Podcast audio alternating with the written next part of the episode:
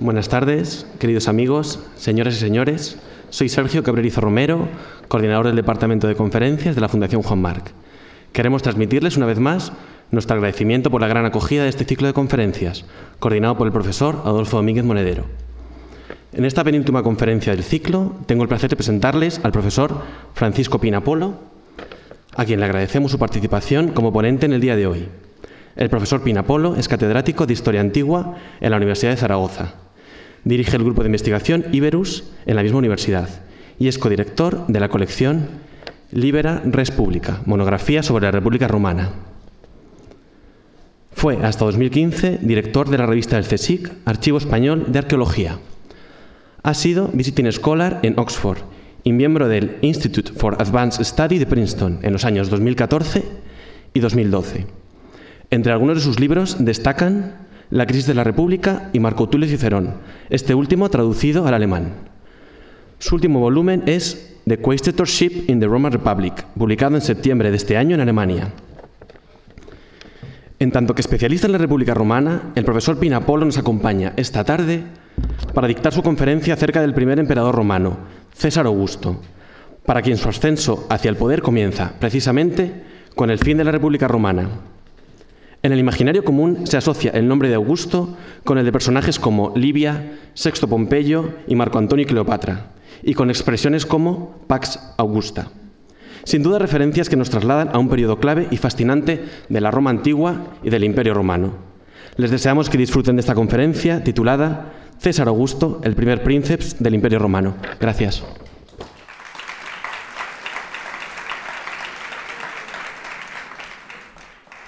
Buenas tardes a todos. Eh, permítanme que comience agradeciendo a la Fundación Juan March la amabilidad que ha tenido al invitarme a participar en este interesante ciclo Creadores de Imperio y muy especialmente que agradezca al profesor Adolfo Domínguez Monedero, querido colega catedrático de la Universidad Autónoma, eh, la organización de este, de este ciclo al que, como digo, tuvo a bien invitarme.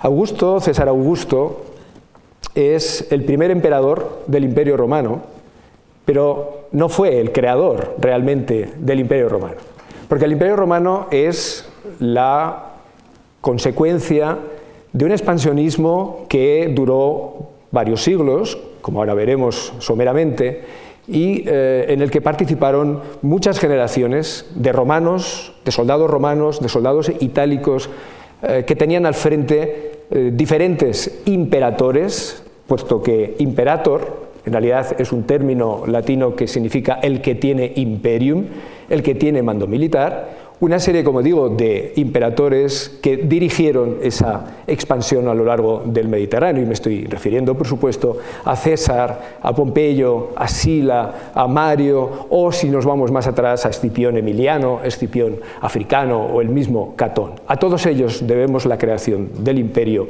pero veremos cómo Augusto ejerció también una extraordinaria influencia sobre ese imperio para crear un nuevo modelo de eh, gobierno de ese imperio romano a lo largo del Mediterráneo.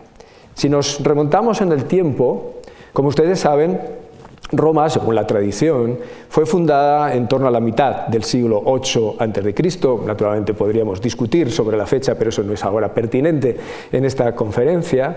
Y eh, en un primer momento eh, debemos pensar que Roma era una más de las ciudades del Lacio, no necesariamente la más eh, importante, pero sí poco a poco, gracias a su posición estratégica y a su buen eh, gobierno, a su buena organización interna, acabó por convertirse en la potencia hegemónica del Lacio, de los latinos, con los cuales compartía lengua, cultura, religión, pero también, en un primer momento, ese enfrentamiento por la búsqueda de la hegemonía dentro del territorio.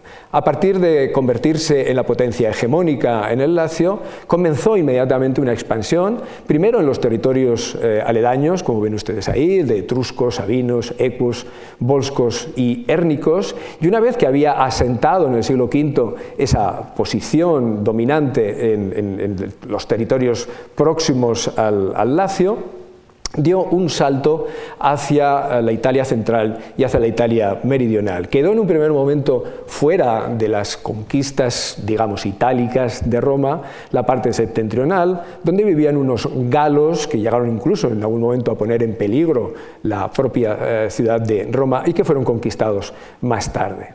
Pero eh, a lo largo del, como ven ustedes, el siglo IV, el comienzo del siglo III, primero los romanos conquistaron, vencieron en una guerras bastante cruentas a los samnitas, situados en el Samnio y en Campania, es decir, en la zona centro-meridional de la península eh, itálica, y el punto eh, final fueron las llamadas guerras pírricas, que como ven tuvieron lugar al comienzo del siglo III y sin duda eh, conocen o les suena a este señor, a Pirro, del cual conocemos sus victorias pírricas, de ahí hemos heredado el término, es decir, victorias que no conducían a eh, victorias parciales que no conducían a una victoria parcial, a una victoria final. Eh, y eso es lo que ocurrió precisamente que este rey del Épiro, este rey helenístico, vino en ayuda de las ciudades griegas del sur de Italia, que eh, son el resultado de las colonias que se habían establecido allí siglos atrás. De hecho, en esa parte meridional de Italia durante siglos se mantuvo una cultura helenizante con un uso habitual del, del, griego. la victoria sobre Pirro significó que toda esa zona que ven ustedes en verde quedó en manos de, Roma. Es decir, toda Italia al comienzo del siglo III estaba en, en manos de Roma y inmediatamente después la eh, aristocracia romana lo que hizo fue promover la expansión fuera de Italia. Y allí se encontró con un enemigo eh, del que ustedes han oído hablar hace dos días eh, aquí, en boca del profesor Vendala, es decir, Cartago, los cartagineses. Así que no hace falta que añada mucho más a lo que ustedes ya saben. Durante el siglo III, dos guerras, las dos guerras púnicas, en las que Roma y Cartago luchan por la hegemonía en el Mediterráneo central, en las dos acaba venciendo Roma y como ven, eh, eso significa la conversión en provincias romanas, las primeras provincias romanas extraitálicas, de por un lado Córcega y Cerdeña y por el otro lado Sicilia. Eh, a partir de ese momento, Roma mm, comenzará una imparable expansión por el Mediterráneo, tanto el Mediterráneo occidental como el Mediterráneo oriental, hacia occidente en Hispania, en la península ibérica, en el norte de África, hacia oriente en el Egeo eh, y eh, Anatolia, en el territorio donde estaban los reinos helenísticos. Lo que ven ustedes ahí es el Imperio Romano en el año 50 a.C., es decir, en el momento que se inicia la guerra civil entre cesarianos y pompeyanos. Eh, lo que ven eh, en amarillo es lo que pertenece directamente al Imperio Romano, lo que está sometido eh, al Imperio Romano, y luego hay otras eh, zonas eh, aledañas donde eh, existen lo que solemos llamar, de manera más o menos afortunada, reyes clientes, es decir, aliados de Roma, pero cuyos territorios no habían sido anexionados y provincializados por, por Roma. como saben ustedes, en ese momento se inicia, cuando César simbólicamente pasa el Rubicón, la guerra civil que entre el 49 y el 45 enfrentó a cesarianos y pompeyanos y que es eh, los prolegómenos de, como vamos a ver, la aparición en la escena política de eh, quien luego se llamaría eh, Augusto. Lo que ven ahora ustedes es el resultado, lo que era el imperio romano eh, a la muerte de Augusto en el año 14 después de Cristo, es decir, después de todo su eh, mandato como gobernante único del imperio. Si comparan con la, eh, imagen anterior, lo que ahí aparece en blanco aquí aparece en verde oscuro. Esas son las conquistas llevadas a cabo por Augusto. Esos son los territorios que anexionó, básicamente la zona de Cántabros y Astures, la cordillera cantábrica, la zona, eh, una zona importante en el norte de África y sobre todo Egipto, eh, la parte eh, más oriental de Anatolia en contacto con los partos que ya se habían convertido entonces en la gran potencia de, Mesopotamia, en la frontera con, con Roma, y esa pequeña zona verde de los Alpes que había quedado aislada entre la Galia e Italia y que ahora finalmente es anexionada. De nuevo, toda esa zona en, verde más claro son zonas a donde Augusto llegó con su ejército, son zonas que en algunos casos consiguió una, eh, una relación de amistad con algunos de los eh, monarcas o gobernantes de esos territorios que eh, indirectamente quedan bajo la influencia romana, pero no son anexionados como provincias. Si lo ven ustedes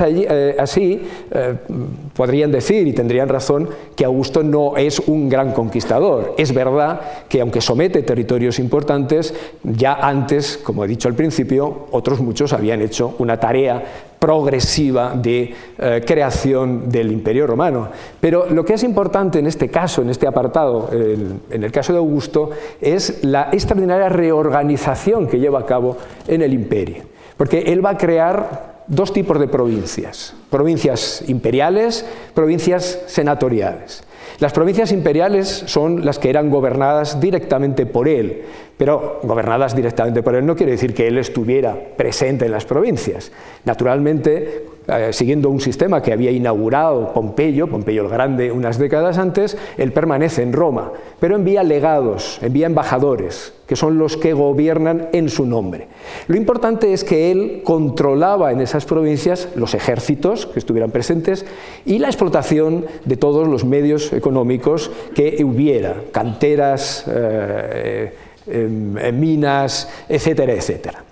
Eh, las senatoriales, las provincias senatoriales, en cambio, estaban en manos del Senado romano, mm, al menos oficialmente. El Senado era el que nombraba eh, periódicamente a los gobernadores de esas mm, provincias y administraba también su economía. Allí no había soldados, Solo había soldados en las provincias que eh, administraba directamente el emperador. Digo en teoría porque en la práctica, poco a poco, Augusto y después eh, sus sucesores acabaron por eh, dominar de alguna manera también o que de controlar indirectamente estas, estas provincias. No solamente eso, sino que además de esta reorganización, Augusto llevó a cabo una política de obras públicas, de desarrollo de las eh, vías eh, de comunicación en prácticamente todo el imperio. Creó, por ejemplo, una cosa tan interesante como el cursus publicus, que no es otra cosa que el correo. Creó un correo, un sistema de intercambio que se movía rapidísimamente para lo que era la época, eh, con los medios que había entonces, que se movía por todo el imperio.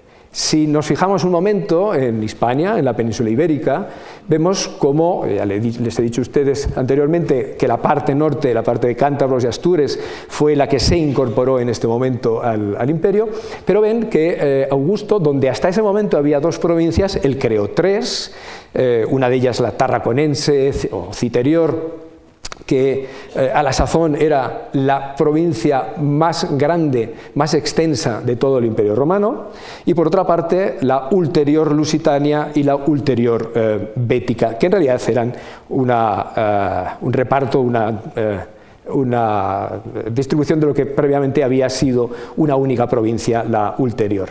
No solamente reorganizó las provincias, sino que, como ven ustedes, dentro de esas eh, provincias creó lo que se llaman conventos jurídicos, que son unos distritos, distritos eh, jurídicos, administrativos, eh, que tenían su propia capital, cada, una, cada uno de ellos, y igual que he dicho que hizo en todo el imperio, construyó un gran número de vías, por lo menos las más importantes para comunicar todas esas eh, ciudades de capitales de provincia o capitales de conventos jurídicos. Ven ustedes que una de las cosas que hizo eh, Augusto fue fundar ciudades. Fundó ciudades en todo el imperio, pero aquí, en concreto, en la península ibérica, ven por ejemplo, eh, Lucus Augusti, Lugo, Brácara Augusta, Braga, Astúrica Augusta, Astorga, las capitales de los conventos jurídicos del noroeste, creó ciudades con su nombre, más bien eh, apellidaban el, nombre de la ciudad,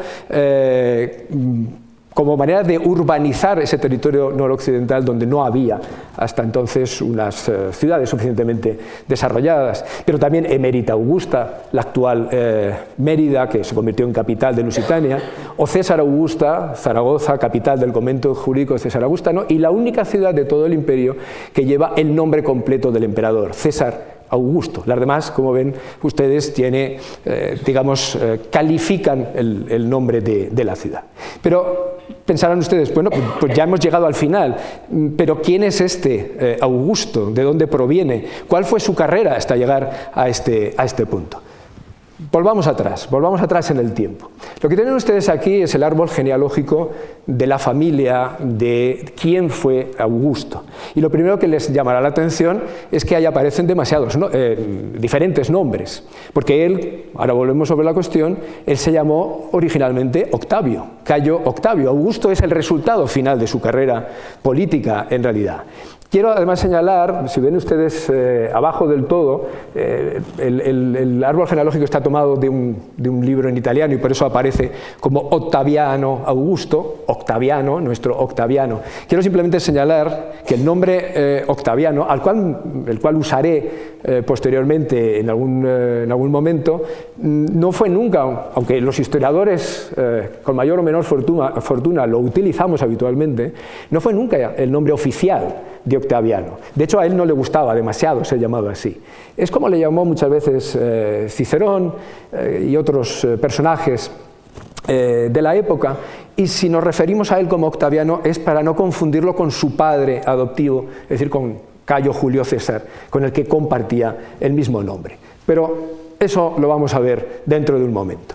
Como ven ustedes, Octavio, Cayo Octavio, que ese es su nombre original, nace el 23 de septiembre del año 63, justo el mismo año en el que eh, Cicerón era cónsul, el mismo año en el que se produce la llamada conjuración de Catilina. No nace en Roma, nace en Belitras, una ciudad de relativa importancia, como ven a 30 kilómetros de distancia de, eh, Roma, una ciudad eh, que tenía desde siempre una conexión muy estrecha con, con Roma, pero no piensen por ello que era un personaje eh, eh, perteneciente a una clase social poco elevada, en absoluto. Su familia, aunque en Belitras, pertenecía a la aristocracia local, tenía, eran grandes eh, terratenientes, tenían grandes riquezas y tradicionalmente habían tenido un papel político en esa ciudad. Ahora bien, esa familia lo que no había era tenido un papel político en Roma, hasta el padre de Octaviano, hasta el padre del futuro Augusto que también se llamaba como él Cayo Octavio, y que, que sepamos, fue el primero que tuvo un, eh, desarrolló una cierta carrera política en Roma. De hecho, llegó a ser pretor, que como ustedes saben es la penúltima, el penúltimo escalón en el currículum político de un romano, el siguiente hubiera sido ser cónsul, estuvo en Macedonia, logró una importante victoria militar, pero para su desgracia cuando volvía desde su provincia a Roma falleció. Así que no pudo eh, celebrar un triunfo y no pudo llegar a ser cónsul. Esto en principio fue una desgracia, naturalmente, para su hijo, todavía muy joven, entonces, Cayo Octavio, pero acabó siendo una fortuna para él. Porque sabemos por las fuentes antiguas que eh, pasó a ser educado por, como ven ustedes ahí, su abuela Julia, que era hermana de Julio César. Es decir, de repente cayó Octavio, niño, eh, pasó a formar parte de alguna manera del clan de los Julios, una familia de las más importantes del patriciado eh, romano. Y eso, como ahora vamos a ver, fue absolutamente decisivo en, eh, su vida. El otro punto, el, momento realmente decisivo de su vida, el que cambió radicalmente para siempre su existencia, y creo que podríamos decir del Imperio Romano, fueron los idus de marzo del año 44 a.C., cuando Cayo Julio César, el dictador Cayo Julio César, como ustedes saben, fue asesinado. Fue asesinado por un grupo de conjurados que en parte eran cesarianos desencantados, que siempre habían apoyado a César, pero que veían que la deriva personalista cada vez mayor que llevaba su gobierno podía acabar en una monarquía, en una tiranía, algo que eh, rechazaban, y formado también por anticesarianos de toda la vida, eh, aquellos que habían participado en la guerra civil poco antes terminada, la de entre cesarianos y pompeyanos, pero a los cuales muchos de ellos César, en su clemencia, les perdonó la vida. Seguramente, eh, si hubiera podido cambiar la historia, no les hubiera perdonado la vida porque quizás él hubiera podido sobrevivir. Pero lo que nos importa es lo que sucedió inmediatamente después. Unos días después del asesinato de César se abrió su testamento. Y en ese testamento, eh, para sorpresa de casi todos, el heredero, el que era, era declarado heredero de las tres cuartas partes de la importante riqueza de Cayo Julio César, era Octavio, era Cayo Octavio, el futuro eh, Augusto. Y no solamente eso, sino que en el testamento Cayo Julio César lo declaraba eh, su hijo adoptivo. Es decir, quien era un don nadie hasta ese momento, se encontró que era miembro de una de las familias patricias más importantes, cambió su nombre, pasó a llamarse Cayo Julio César como su padre adoptivo y de repente tenía una enorme riqueza. Naturalmente, él, que en ese momento no era nadie, no había eh, desempeñado ningún cargo político. Él tenía 19 años en ese momento, todo hay que decirlo. No había desempeñado ningún cargo político. No eh, era senador, por consiguiente no se había presentado en la escena eh, política. Era un advenedizo, por así decir. Es decir, cuando pensamos, eh, claro, nosotros sabemos lo que ocurrió después, sabemos que llegó a ser Augusto, que llegó a ser el gran gobernante de Roma, pero piensen ustedes que en este momento era literalmente nadie en la escena política y que su único capital político era ser hijo de César. Y esto lo explotó, vaya que sí lo explotó, porque como van a ver ustedes a lo largo de mi charla, una de las mm, cosas eh, más destacadas, algo mm, que destaca extraordinariamente en Augusto, es su capacidad de autorrepresentación, de eh, publicitar, eh, de, ser un propagandista. De luego yo pienso que si alguien como Augusto viviera ahora, manejaría las redes sociales extraordinariamente, porque van a ver ustedes cómo manejó todo lo que tenía su alcance entonces, iconografía, monedas, esculturas, etcétera, etcétera. Ven ustedes aquí un texto muy breve de Cicerón, de las Filípicas, un discurso pronunciado en la primera mitad del año 43 a.C., es decir, eh, poco menos, aproximadamente un año después de la muerte de César, cuando ya eh, el futuro Augusto empezaba, lógicamente, a ser alguien en la escena política. Y esta frase, en realidad no es de Cicerón, la pone en boca de Marco Antonio. Y fíjense lo que dicen, tú que debes todo a tu nombre. Efectivamente, es que en ese momento le debía todo a su nombre. Pero no solamente eso. Como ustedes saben, unos días después del asesinato de César, César fue declarado Dios. Fue declarado Dios eh, por eh, por el Senado oficialmente, pero sobre todo por la presión popular. Porque cuando pensamos en César, pensamos en los conjurados, en quienes le, asesinan, que se consideraban a sí mismos tiranicidas, pero otra cosa es lo que pensaba la plebe. La mayor parte de la población de Roma no estaba descontenta con César ni con su gobierno. Otra cosa es esa ah, aristocracia que sí veía una deriva, como decía antes, personalista. Así que César, Julio César, es declarado Dios y comienza a construirse en la parte oriental del foro romano, donde había sido incinerado, un templo dedicado al divino César y que si ustedes van al foro de Roma lo pueden ver, lo pueden visitar.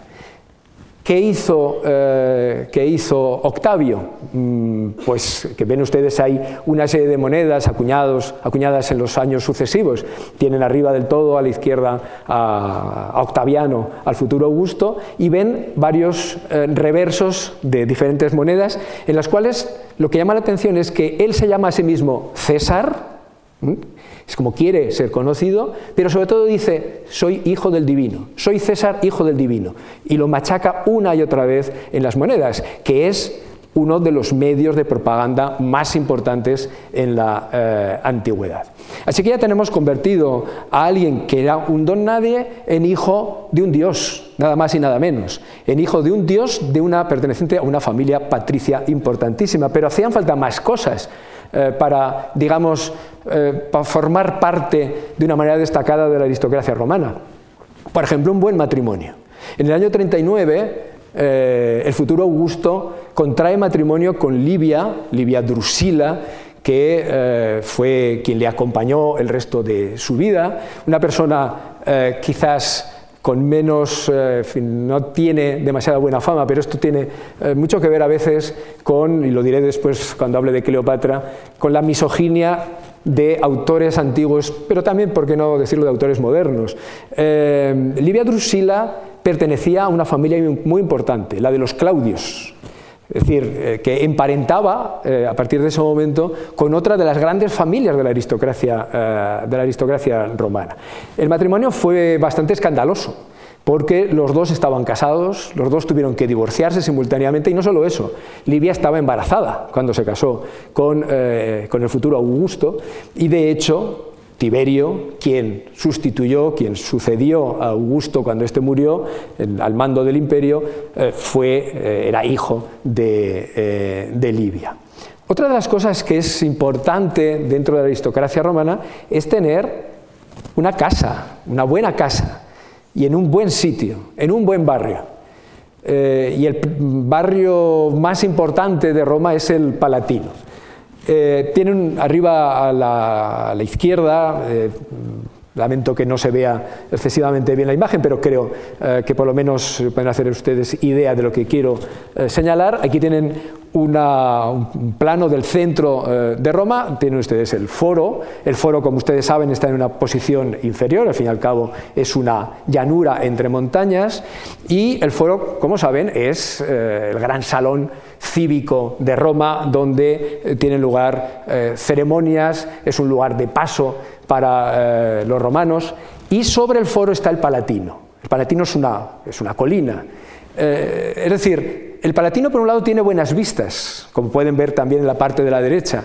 Tiene buenas vistas, pero sobre todo ya no es solamente que tuviera buenas vistas, es que es visto. Quien vive en el Palatino es visto desde abajo, que vive en el Palatino. Esa es la razón por la que Cicerón, en su momento, en el año 63, después de ser cónsul, se compró una casa en el Palatino. Él estaba feliz, pero no por ver, sino por ser visto, porque estaba rodeado de casas de las principales familias eh, de Roma. Bueno, pues eso es lo que hicieron Livia y eh, el futuro Augusto. Construirse una casa en el eh, Palatino es, si no me equivoco, el número 2 que, tienen, eh, que tienen ahí, esta es una reconstrucción más o menos eh, idealizada. Aquí tienen ustedes cómo, era esa casa, la parte de, la izquierda, naturalmente una casa eh, majestuosa, y fíjense que a la derecha, justo al lado, está el templo de Apolo. Eso me sirve para detenerme un momento en la política edilicia de Augusto en Roma. Apolo se convirtió en la divinidad eh, tutelar de alguna manera de eh, Augusto. Es a quien apelaba antes de cada, eh, de cada batalla. Y de hecho, este templo de Apolo fue construido para cumplir un voto, una promesa que había hecho Augusto. Antes de una batalla, él dijo, si venzo, construiré un templo dedicado a Apolo. Y este es el resultado. Naturalmente, este es uno de los edificios que eh, Augusto construyó eh, durante su mandato, porque él se eh, vanagloria de haber convertido una ciudad de ladrillos, Roma, cuando él se la encontró, en una ciudad de mármol, en una marmorización de la ciudad, gracias a edificios majestuosos, entre los cuales, naturalmente, además de este templo, está el propio foro de Augusto, eh, que estaba presidido por el eh, templo dedicado a Mars, Ultor, dedicado a, Marte. Además de eso, eh, hubo construcción de termas, construcción de acueductos, es decir, no es solamente una, mm, política edilicia de, para mostrar a Augusto como el gran emperador. Es una política también para velar por los ciudadanos de Roma y por sus necesidades primarias. Eh, como mm, Augusto no da puntadas sin hilo, el templo de Apolo además tenía una eh, rampa que lo unía directamente con la casa de Augusto. De tal manera que sin salir de casa, Augusto podía ir eh, al interior del templo de, Apolo, del, recinto sagrado. Es decir, de alguna manera simbólicamente, Augusto quedaba conectado con Apolo quedaba conectado con, la divinidad en, el imaginario colectivo de los, de los romanos. Aquí tienen ustedes simplemente unas imágenes interiores, unas mejores que otras de calidad, de las pinturas de la casa de, Livia y de, y de Augusto. La casa es visitable y desde luego es una eh, visita que les recomiendo si lo han hecho en el, eh, en el Palatino. Añado una cosa eh, que olvidaba. La, casa además está situada justo al lado de donde está la supuesta cabaña en la que vivía Rómulo. Es decir, que de nuevo indirectamente eh, Augusto se vincula con el creador de Roma, con el fundador de Roma, presentándose indirectamente él como el nuevo fundador de, eh, Roma. Pero de nuevo les pido que eh, demos marcha atrás desde el punto de vista cronológico. Hemos dejado a Octavio convertido en Cayo Julio César, en heredero del dictador, en el hijo eh, del dictador, en el hijo adoptivo, y he dicho que en ese momento no era nadie, y es verdad. Pero se las arregló para ir convirtiéndose en alguien. Cuando eh, le llegó la noticia, su madre le escribió una carta eh, y le dijo, tu tío, tu tío segundo, César, ha sido asesinado, vuelve porque él estaba en Apolonia. Apolonia era una localidad en Grecia, en la península balcánica, y eh, bueno, estaba haciendo, a sus 19 años, eh, el futuro Augusto estaba haciendo lo que hacían muchos miembros de familias aristocráticas romanas. Eh, así como en el siglo XIX muchos americanos venían a la vieja Europa a aprender eh, a culturizarse y ahora mandamos a nuestros hijos a Estados Unidos para hacer lo mismo. Eh, en, la antigüedad, sobre todo a partir del siglo II en adelante y en especial el siglo I, todas las familias romanas que tuvieran eh, lo suficientes posibles enviaban a sus hijos a Grecia a estudiar, estudiar retórica, gramática, matemáticas, a, ver arte, etcétera, etcétera. ¿no? Es donde estaba la cultura. Y eso es lo que estaba haciendo el futuro Augusto. Él regresó inmediatamente. Y eh, él no podía ir al, Senado, él no, era miembro del Senado, no podía hablar allí, pero sí podía presentarse ante el pueblo si conseguía que alguien le convocara, convocara para él una asamblea. Eso es lo que hizo. Actualmente no voy a entrar en todos los detalles, pero sí quiero eh, hablar muy brevemente de dos asambleas. En una de ellas eh, consiguió que eh, sendos tribunos de la plebe convocaran esas asambleas para él, para que pudiera hablar al pueblo. En la primera, poco después de volver de Apolonia, se presentó ante el pueblo de Roma como el heredero de César y prometió que todas aquellas promesas que César había hecho a la plebe, había hecho a los soldados, a los veteranos, él las iba a cumplir que el dinero que tenía estaba destinado, en lo que hiciera falta, para cumplir esas eh, promesas. Con eso, naturalmente, obtuvo una cierta popularidad. En la siguiente, unos meses después, cambió ligeramente su discurso. Ya era conocido, al menos en parte. Así que lo que hizo fue decir, yo no soy solo el heredero de mi padre adoptivo, el dios César, yo soy el heredero político yo voy a hacer lo que hizo César. Naturalmente se cuidó mucho de decir, yo, voy a, eh, yo quiero ser monarca, yo quiero ser el gobernante de Roma, pero yo soy el nuevo, eh, el nuevo César, lo cual ya implicaba un eh, mensaje político. En esos meses hay que tener en cuenta que él era, como decía antes, el menos importante de los posibles candidatos al poder. Estaban los asesinos de César, entre ellos sobre todo Bruto, Casio, que habían huido al Mediterráneo Oriental con un ejército importante, y estaban los cesarianos más notables, es decir, Marco Antonio y eh, Lépido. Él era, insisto, un outsider totalmente. En los meses siguientes se movieron las alianzas, hubo enfrentamientos, no voy a entrar para, no quiero aburrirles con los enfrentamientos eh, militares que se eh, sucedieron, pero poco a poco las diferentes eh, alianzas se fueron solidificando y los cesarianos que en un primer momento habían estado enfrentados acabaron por aliarse y se constituyó el triunvirato. Digo el triunvirato y no el segundo triunvirato, como ustedes quizás alguna vez han podido leer o puedan leer, porque realmente no es el segundo triunvirato.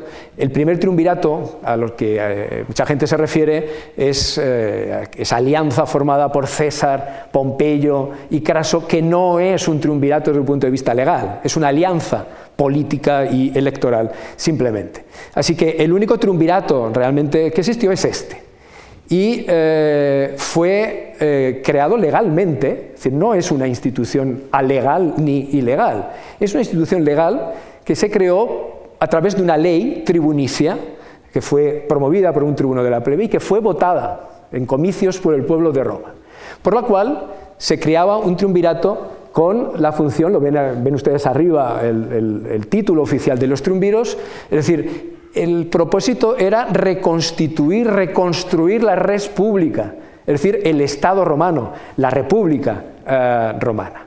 Esa eh, ley fue aprobada el 27 de noviembre del 43 y a partir de ese momento, entre el 43 y el 30,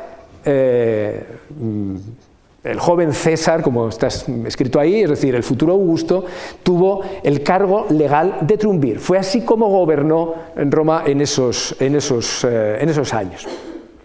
Es verdad que Lépido, que había sido un fiel cesariano, pronto cayó en desgracia y él prefirió eh, apartarse, lo cual le sirvió para vivir bastantes años, todo hay que decirlo, así que quedaron frente a frente eh, y convertido más, ese triunvirato quedó convertido más bien en un duumvirato, eh, Marco Antonio y el joven César.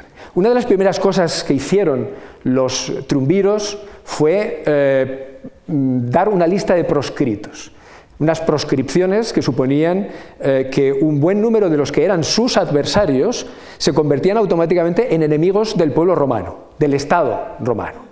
Y como proscritos que eran, en la práctica quedaban condenados a muerte. Cualquiera podía matarlos, cualquiera, porque nadie les iba a castigar. Eh, no sabemos cuántos murieron. Eh, se dan diferentes cifras, hay muchos estudios, eh, algunos hablan de, de, 100, otros de algunos más, pero también hubo mucha gente que, que pudo huir, que pudo exiliarse. En cualquier caso, tenemos que considerarlo una purga, auténtica purga política, en la cual murieron, por ejemplo, Cicerón. Cicerón fue uno de los primeros que fue asesinado en ese, en ese, en ese contexto. En los eh, meses siguientes también fueron progresivamente eh, vencidos los autodenominados tiranicidas, es decir, los anticesarianos, y en definitiva, eh, digamos, la escena política fue desembarazándose por la fuerza de algunos de sus protagonistas. Lo que me interesa a continuación es, eh, obviamente no quiero ir año por año ni acontecimiento por acontecimiento, pero sí me interesa señalar el modo en el que el futuro Augusto se desembarazó de dos enemigos, de sus dos grandes enemigos, Sexto Pompeyo primero y Marco Antonio después. Sexto Pompeyo es el hijo pequeño de Pompeyo el Grande, el enemigo de César, quien había combatido contra, eh, contra César. Sexto Pompeyo sobrevivió a la guerra eh, civil, nunca más volvió eh, a Roma, pero se hizo fuerte con una flota y con una serie de soldados en torno a Sicilia. Y curiosamente mantenía una cierta popularidad en, Roma, entre el, entre el pueblo romano. Es decir, era un enemigo de una cierta enjundia para los triunviros, tanto para Marco Antonio como para, eh, como para Octaviano. Bueno, ¿cómo consiguió, lo que me interesa es señalar cómo consiguió crear eh, Octaviano una opinión pública desfavorable a Sexto Pompeyo para acabar con él como enemigo político? Sexto Pompeyo, como he dicho, eh, se había hecho fuerte en torno a Sicilia, con una flota. Al mismo tiempo, en esos años había un problema cada vez más acuciante en Roma de, eh, mm, eh, porque no llegaban suficientes alimentos al puerto de Ostia y a otros puertos del Tirreno desde donde esas mercancías eran llevadas a Roma. Es decir, podemos hablar incluso de una auténtica hambruna en Roma. ¿Quiénes eran los culpables? Los piratas. La piratería es un mal endémico en el Mediterráneo durante siglos. Pues bien, Octaviano, tanto en el Senado como en asambleas populares, una y otra vez afirmó el jefe de los piratas es Sexto Pompeyo. Es él el que está provocando la hambruna en Roma. Acabemos con él, acabemos con Sexto Pompeyo porque entonces acabaremos con el problema. Y lo consiguió. Finalmente el Senado declaró la guerra a los piratas. No a Sexto Pompeyo porque eso podía ser visto como una guerra civil, eso no le interesaba a Octaviano. Se declaró la guerra a los piratas. Y eh, la consecuencia fue esa batalla naval de Nauloco, es una población situada en Sicilia, en la que tuvo un gran protagonismo Agripa. Agripa, eh, que creo que no he mencionado hasta ahora, y que es el gran lugarteniente, la persona fiel de Augusto, pero sobre todo el gran estratega militar. Augusto no destaca demasiado, parece, por su genio militar, pero sí eh, Agripa. Vencen eh, Agripa y Octaviano, Sexto Pompeyo logra sobrevivir brevemente, acaba muriendo y se acabó ese enemigo, ese rival para eh, Octaviano. Pero quedaba el otro, quedaba Marco Antonio, o si quieren ustedes Marco Antonio y Cleopatra. Eh, Cleopatra es otra de esas personas, eh, en mi opinión, injustamente tratadas tanto en la antigüedad como en nuestros días. Eh, la razón es evidente. La historia la hace el vencedor, el vencedor acabó siendo Augusto y acabó por crear una imagen distorsionada, negativa, tanto de Marco Antonio como sobre todo de Cleopatra. Pero lo que sabemos de Cleopatra, con fuentes griegas más objetivas, es que era una persona culta, que sabía un buen número de idiomas y que eh, intentó y logró administrar eh, coherentemente el, eh, territorio de Egipto que estaba bajo su, bajo su control. Pero lo que ustedes saben también, claro, es que Marco Antonio se había refugiado en Egipto y estaba viviendo una tórrida historia de amor con Cleopatra, cuyo resultado fueron eh, varios, eh, varios, hijos. Eh, mm, eso fue progresivamente utilizado por el futuro Augusto como una manera de crear una imagen negativa de Marco Antonio, porque todo lo que se asociaba a Egipto, a eh, el lujo eh, oriental era visto de una, manera, eh, de una manera negativa. La cuestión clave fue cuando dos seguidores de Marco Antonio, que estaban con él en Egipto, lo abandonaron y se fueron a, a, Roma, se cambiaron de bando, se pasaron al bando de Octaviano. Y le informaron, le dieron una información que iba a ser preciosa para él. Le dijeron, Marco Antonio ha depositado su testamento en la casa de las Vestales. Como ustedes saben, las Vestales son sacerdotisas que se encargan de velar por el fuego, por el mantenimiento del fuego sagrado eh, de Roma. Eh, cuando supo eso, Octaviano inmediatamente fue a la casa de las Vestales y a pesar de la resistencia de estas, por la fuerza se hizo con el testamento. Nos dicen las fuentes antiguas que solo él leyó el testamento. Así que o nos creemos o no nos creemos lo que él dice que decía el testamento. Porque no sabemos, el testamento debió de existir. No podemos pensar que se lo inventó todo, pero sí seleccionó algunos pasajes que le interesaban. Y quién sabe si hizo un poco de, eh, fin, si, si tuvo algo de ingenio creativo a la hora de exagerar algunos de los apartados de ese testamento. El caso es que en ese testamento aparentemente se decía que Marco Antonio quería ser enterrado con Cleopatra en Egipto.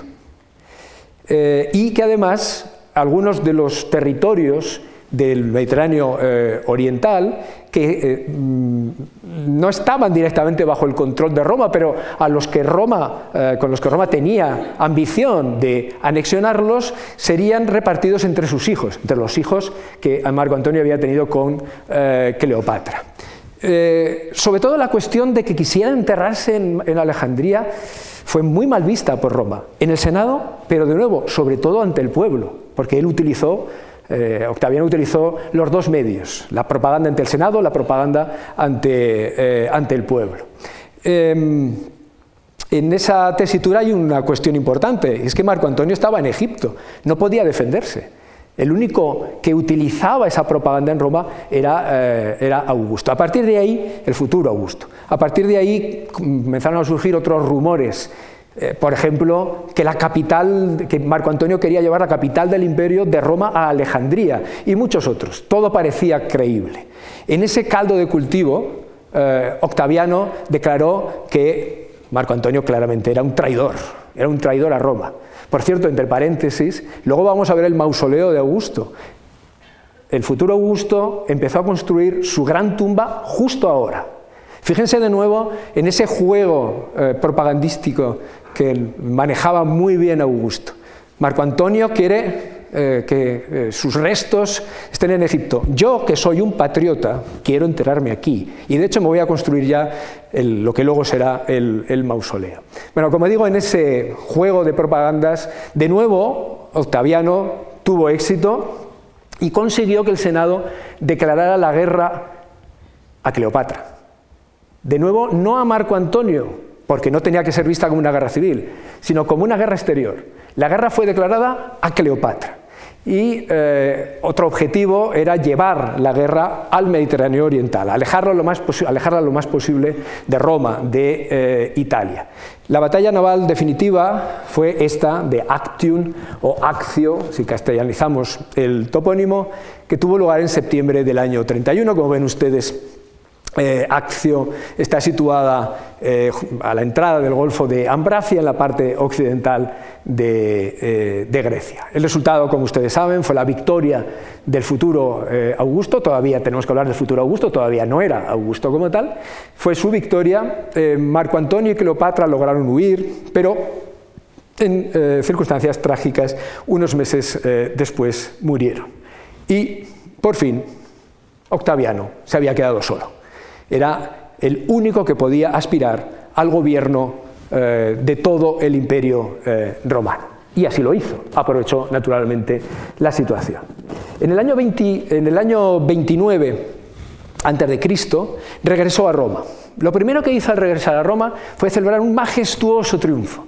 Naturalmente no sobre Marco Antonio, claro, porque era un compatriota, era un ciudadano romano, sino un triunfo sobre Egipto, sobre Cleopatra y ya de paso sobre Iliria, que era un territorio que había conquistado o reconquistado eh, poco antes.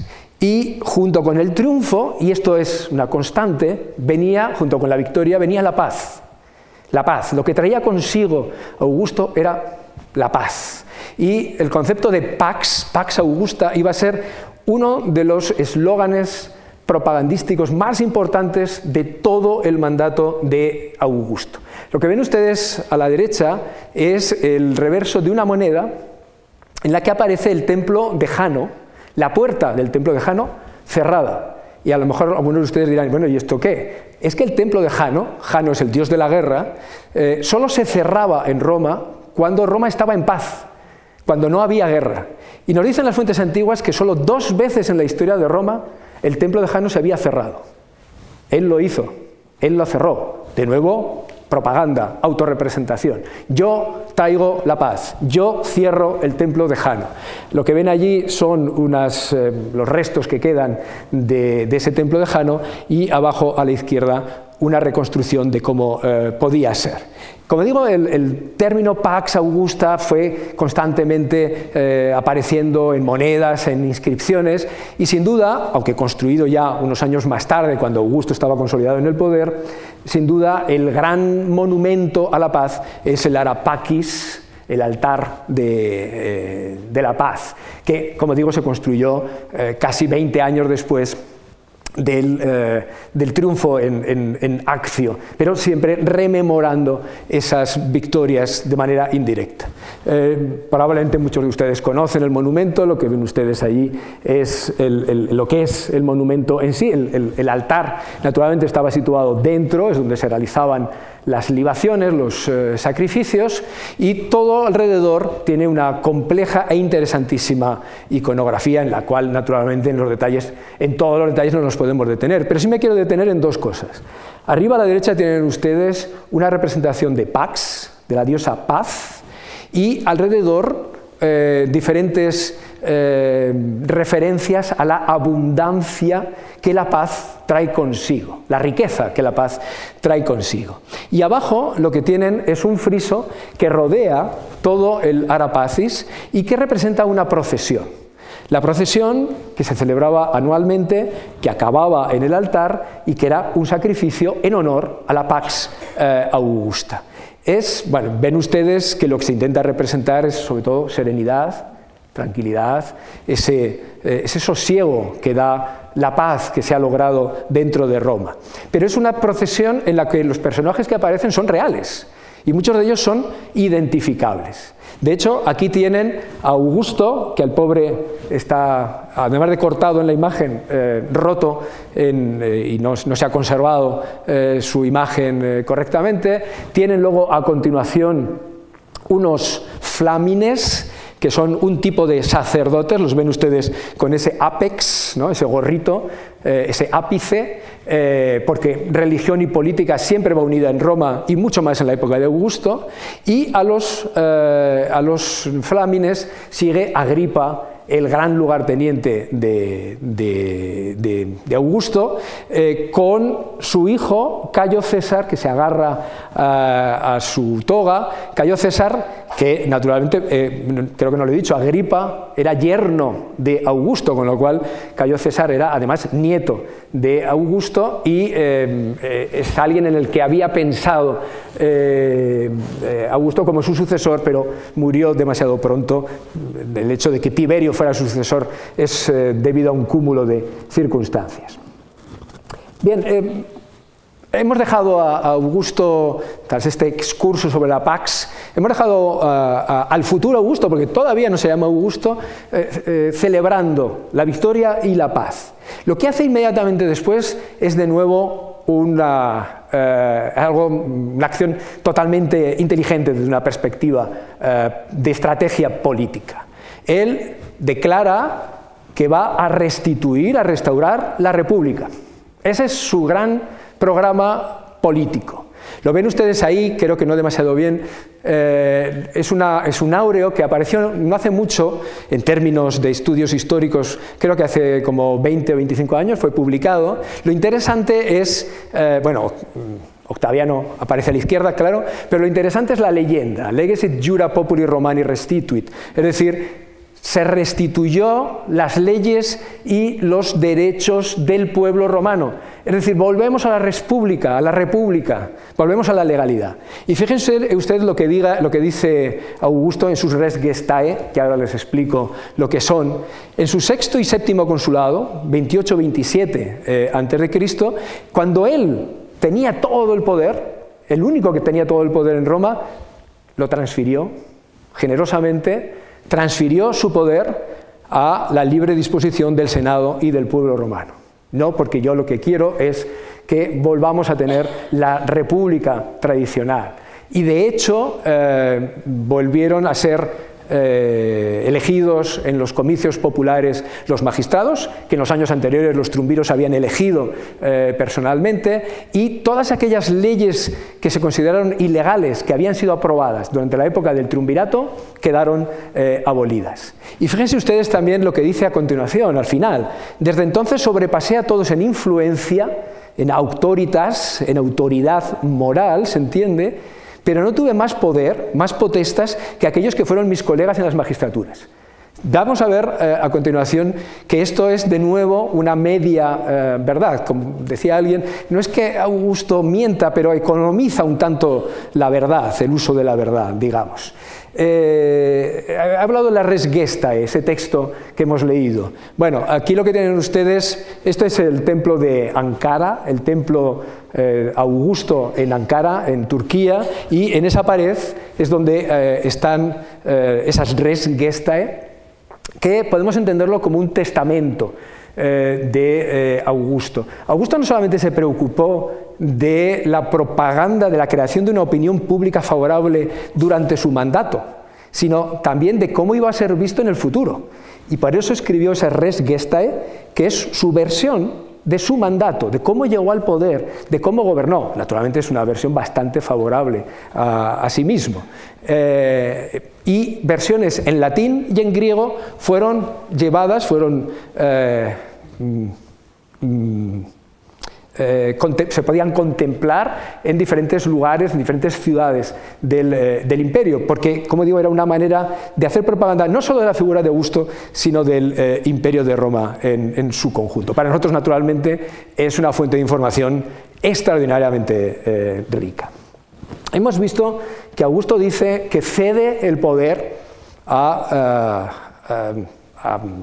Senado y al pueblo romano, que renuncia a sus a su poder. Pero ¿es esto cierto realmente? ¿Cuáles son los títulos en los que se basó Augusto para su gobierno? Bueno, lo primero es que hay que explicar el título de Augusto. Ahora sí, ya podemos hablar de Augusto. El título de Augusto le fue concedido en el año 27 a.C., es decir, justo después de esa restitución de la República, le fue concedido por el Senado. Eh, y bueno, hay que decir que sabemos por las fuentes antiguas que Augusto estuvo barajando diferentes sobrenombres para él. Por ejemplo, pensó en llamarse Rómulus, Rómulo, eh, pero le pareció un poco peligroso, porque Rómulo sí, es el fundador de Roma, ¿vale? Pero fue rey también, y presentarse como rey era un poco peligroso eh, de una manera tan abierta. Y eh, a alguien, probablemente a él, se le ocurrió, y, y Augustus, y desde luego fue una decisión genial, una elección genial porque es como lo conocemos y es como fueron conocidos los emperadores eh, a, partir de él, eh, a partir de él. Augustus, la raíz aug, tiene que ver con augere, es decir, un verbo en latín que significa aumentar, crecer, eh, tiene que ver con augur, que es uno de, de los sacerdocios más importantes en, Roma, con auctoritas, que hemos visto que es una de las claves del gobierno de Augusto, y el campo semántico es muy amplio, pero se mueve siempre del terreno, el terreno de lo sublime, de lo sagrado. Dicho de otra manera, Augustus implícitamente situaba a Augusto en el terreno no de las divinidades, no se convierte en un dios, pero sí lo convierte en un superhombre, en alguien superior, en un mortal superior, superior al resto de los, eh, de los, de los seres humanos. Así que eh, un primer punto importante era, esta superioridad moral que el título Augustus implícitamente le daba. Pero ¿cómo gobernó? Quiero decir, ¿con qué poderes eh, gobernó Augusto? He traído unas inscripciones y también la moneda, eh, sobre todo me interesa la, la de arriba. Ven ustedes, el nombre del emperador Augusto es Imperator Caesar, hijo del divino Augusto, emperador César Augusto.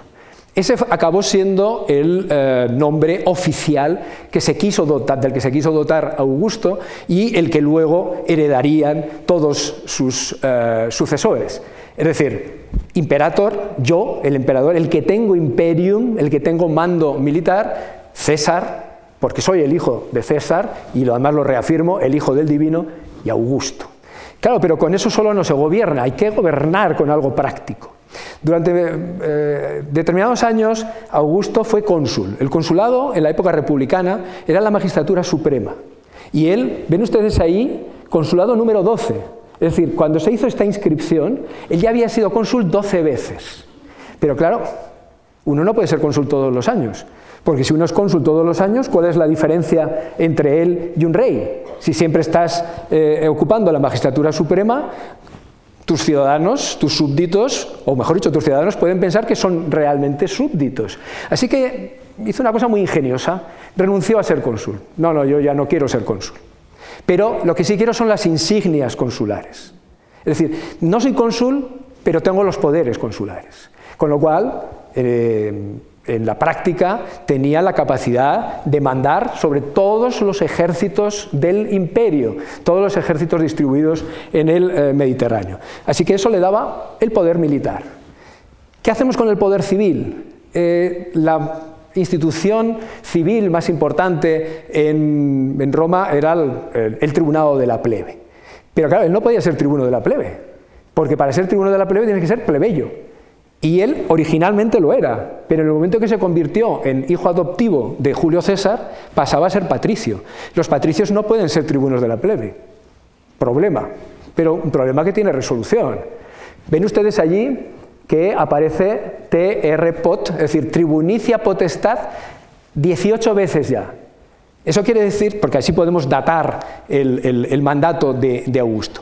Es decir, lo que hizo fue, no, no, yo tribuno de la plebe, no, no, no, yo, eso sería una ilegalidad que yo fuera tribuno de la plebe. Pero dadme la tribunicia potestad, dadme los poderes de los tribunos. Es decir, no era tribuno, pero actuaba como un tribuno con sus poderes. Tenía la capacidad de convocar el Senado, tenía la capacidad eh, de promover eh, leyes, tenía la capacidad de veto hacia cualquier otra decisión de cualquier eh, magistrado, es decir, actuaba como un tribuno sin serlo. Tenía el poder militar, tenía el poder civil y el poder religioso. En Roma no hay unos sacerdotes profesionales. Los sacerdotes forman colegios de por vida, son sacerdotes de por vida, pero son eh, gente, son senadores, son gente que tiene una carrera política y el cargo sacerdotal es una parte más de esa carrera eh, política. Augusto formó parte de todos los colegios sacerdotales, todos. Eh, es decir, era sacerdote, de, era augur, era pontífice, etcétera, etcétera.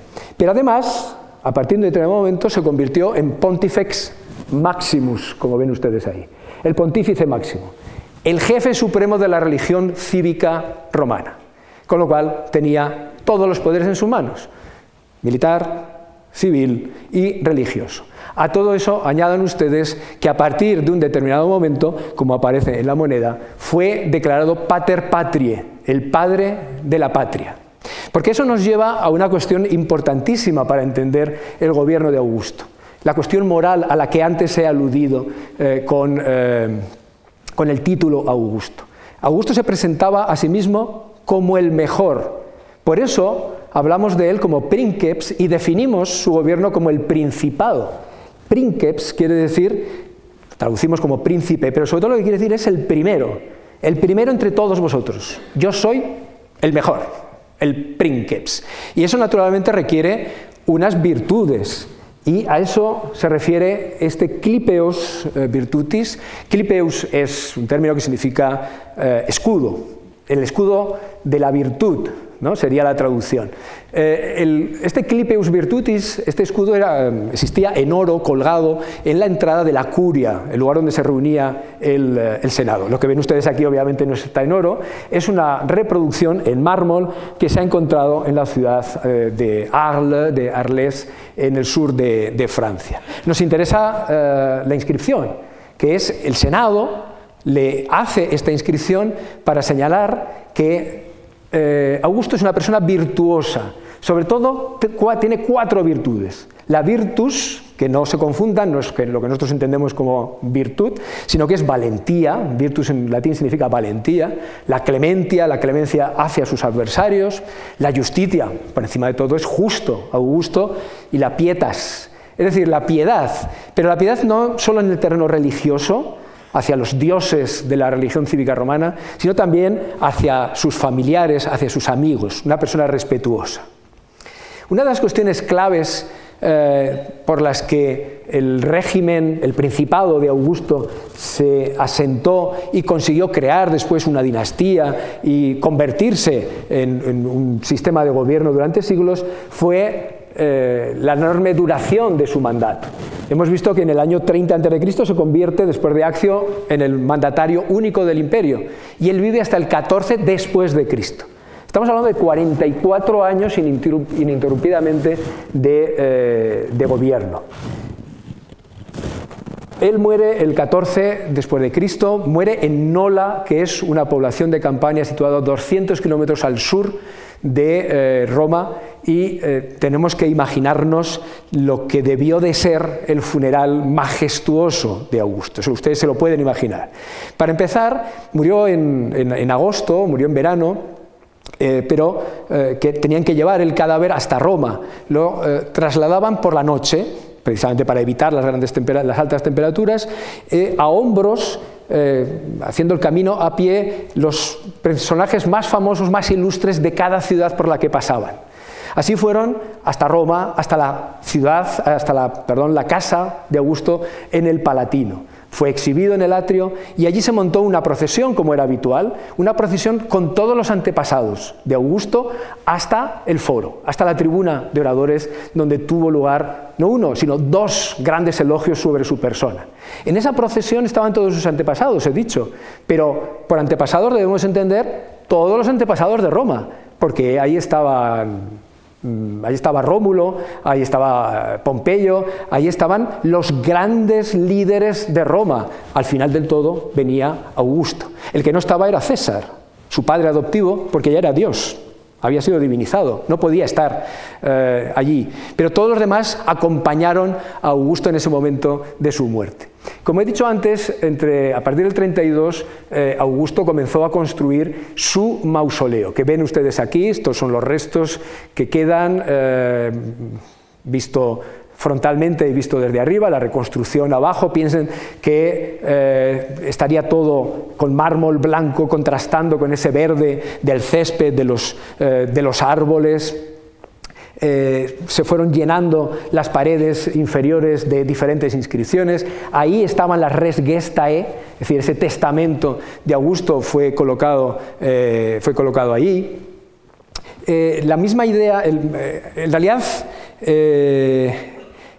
la, tumba se conocía como, oficialmente como el túmulo juliano, porque no era solamente el lugar de enterramiento de Augusto. Allí se enterró Agripa, se enterraron sus hijos y luego se enterraron otra mucha gente. Pero naturalmente el gran protagonista era él. Pero todo el mundo lo llamaba el mausoleo. Lo cual eh, recuerda inmediatamente a Mausolo, el rey de Caria del siglo IV a.C., que había construido su mausoleo, el que da nombre a los mausoleos, eh, que era una cosa tan impresionante que era una de las siete maravillas del mundo. Es decir, que de nuevo eh, Augusto está eh, relacionándose con lo más impresionante que pueda haber en el, en, el, mundo civilizado. De hecho, tenía, si no recuerdo mal, como, o tiene como 90 metros de, casi 90 metros de diámetro y casi 50 metros de alto. Arriba del todo, como ven ustedes, había una estatua, una imagen, eh, una imagen de bronce que se discute eh, cuál era, de qué era, pero que eh, es bastante probable que fuera este Augusto de Prima Porta, que seguramente todos ustedes conocen, una de las imágenes más conocidas de Augusto. Esto naturalmente es una reproducción en eh, mármol y se llama de prima porta porque fue encontrado en este lugar, cerca de Roma, en una villa que pertenecía eh, a Libia. De nuevo, la, iconografía eh, es extraordinariamente interesante. Como ven ustedes, él aparece con la mano derecha elevada, que es el signo que indica el, orador, es como si estuviera hablando al pueblo. Imagínense ustedes si estaba arriba del todo ese mausoleo, es como si estuviera hablando a todos los habitantes de Roma, aparece con una indumentaria militar, es decir, como imperator, como emperador, pero además tiene en el, pecho, en la coraza, una compleja y discutida eh, iconografía. Todo parece, la parte central está muy claro que está indicando la devolución por parte de los partos de las insignias militares de las que se habían apoderado en la batalla de Carras. En el año 53 a.C., Craso eh, es derrotado por los partos y los partos le arrebatan sus insignias militares, que es un tremendo deshonor para Roma. Augusto consigue recuperar esas insignias. Y es lo que está eh, señalando aquí. Eh, la recuperación por parte de Roma. Se ha discutido si son personajes reales, si es el propio Augusto, si es Tiberio, quién es. Una hipótesis bastante razonable es que a la derecha tenemos una eh, idealización de Partia y a la izquierda una idealización de Roma. Es decir, es Partia devolviendo las insignias a Roma. Y todavía tenemos a la izquierda, y se ve mm, peor a la derecha, otras dos figuras que personifican a la Galia y a Hispania. Pero fíjense ustedes que no se trata tanto de mostrar la victoria como de mostrar la paz. Es decir, son provincias, territorios que han sido pacificados. Eso es lo que quiere sobre todo transmitir eh, Augusto en esta coraza. No solamente estaba el mausoleo. Es que el mausoleo tenía una escenografía espectacular. Eh, lo que ven ustedes arriba es la maqueta que aparece en el Arapacis. Si ustedes visitan el Arapacis, dentro hay como eh, un espacio museográfico, digamos, y tienen esa maqueta. Al fondo ven ustedes el mausoleo y en primer plano un reloj. Aquí tiene la reconstrucción. Un reloj de sol, el llamado Orologium Augusti un espectacular reloj de sol que funcionaba, que daba la hora, vamos, y eh, lo que actuaba como aguja, como gnomon del reloj de sol, era ese obelisco que Augusto había hecho traer de Egipto tras su victoria contra Cleopatra. Así que lo que estaba mostrando ahí era su triunfo, su victoria de una manera indirecta. Pero no solamente eso, la sombra, lo que ven ustedes abajo a la derecha, es el Arapacis, es el altar de la paz.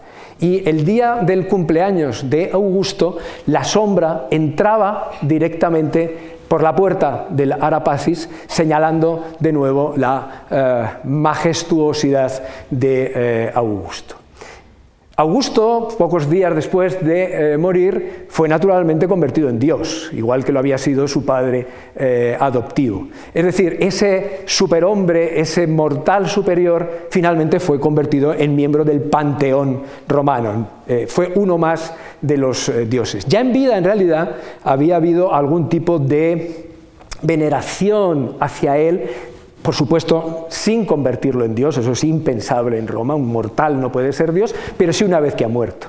Lo que ven ustedes abajo a la derecha es una moneda de Tárraco, de la actual Tarragona, en la que aparece a la izquierda, por supuesto, Octaviano, y a la derecha un altar, un altar de Tárraco. La historia, conocemos, eh, es la siguiente. Una embajada de tarraconenses acudió a Roma Acudió a Roma para decirle al emperador, para decirle a Augusto, tenemos un altar en tu honor donde celebramos sacrificios y fíjate tú lo que ha pasado, qué milagro. En el altar ha aparecido, y ahí lo ven, en la parte central, una palmera. Es increíble. Augusto, que debía tener sentido del humor, eh, fin, un poco eh, irónico, les dijo, sí, sí, sí, no me vengáis con historias. Lo que pasa es que no hacéis suficientes sacrificios. Si hicierais los sacrificios que hubiera que hacer, que hay que hacer, no hubiera salido ahí una planta. No la cuidáis suficientemente. Pero lo que nos demuestra es que en Tarraco ya había ese tipo de culto indirecto eh, para eh, Augusto. Lo que ven arriba es el templo dedicado al culto imperial y lo que ven aquí en esta moneda es cómo ese culto imperial, cuando hablo de culto imperial me refiero no solamente a Augusto, sino a partir de Augusto a todos los emperadores, a la familia imperial, pero vean lo interesante que es que ese culto se unía con Roma. Es decir, la moneda está dedicada a Roma y a Augusto, porque Augusto se une con Roma. Augusto y Roma es la misma cosa, desde un punto de vista eh, simbólico. Ese culto al emperador también eh, subsistió a partir de, ese momento porque todos los emperadores fueron eh, divinizados después de él. En definitiva, llegamos al final. Yo creo que si hay una palabra con la que podemos definir a Augusto es el de la ambigüedad. Eh, siglos más tarde, Juliano, Juliano el, el apóstata, cuando se refería a Augusto, lo calificó como un camaleón que cambiaba constantemente de color. Y quizás algo de razón tenía. Para esa ambigüedad la ven ustedes en estas mismas imágenes. No se piensen que estas imágenes son del mismo momento. En todas es eh, eh, Augusto, Octaviano Augusto, y en todas aparece joven, pero son de épocas muy diferentes, porque él siempre estaba joven. Es decir, nunca se le presenta como un señor mayor, siempre es joven. Em, digo ambigüedad porque eh, fue capaz de crear un sistema de gobierno nuevo que puede parecer una monarquía republicana o una monarquía imperial, pero en el que la clave es la palabra monarquía. Él fue capaz de crear una monarquía sin que pareciera que era una monarquía, es decir, con una fachada republicana, de ahí esa ambigüedad. Eh, eso requiere un cierto cinismo, pero con esto no estoy intentando ser negativo, eh, porque eh, Augusto fue capaz también de eh, desarrollar una serie de acciones de una extraordinaria importancia. Es el gran renovador del imperio, por fin crea una estructura global para el conjunto del imperio, eh, desarrolla eh, una política desde el punto de vista económico que crea eh, una enorme riqueza a través de ese periodo de paz, de, de prosperidad. Y desarrolla, impulsa una una política cultural de extraordinaria importancia. Los Virgilios, Ovidios, Livio, etcétera, viven en la época de Augusto y su arte, el arte, va a, perdurar durante siglos o incluso será resucitado más tarde en la época del Renacimiento. En definitiva, un personaje poliédrico, eh, fascinante y que espero que les haya eh, interesado en esta charla. Muchas gracias a.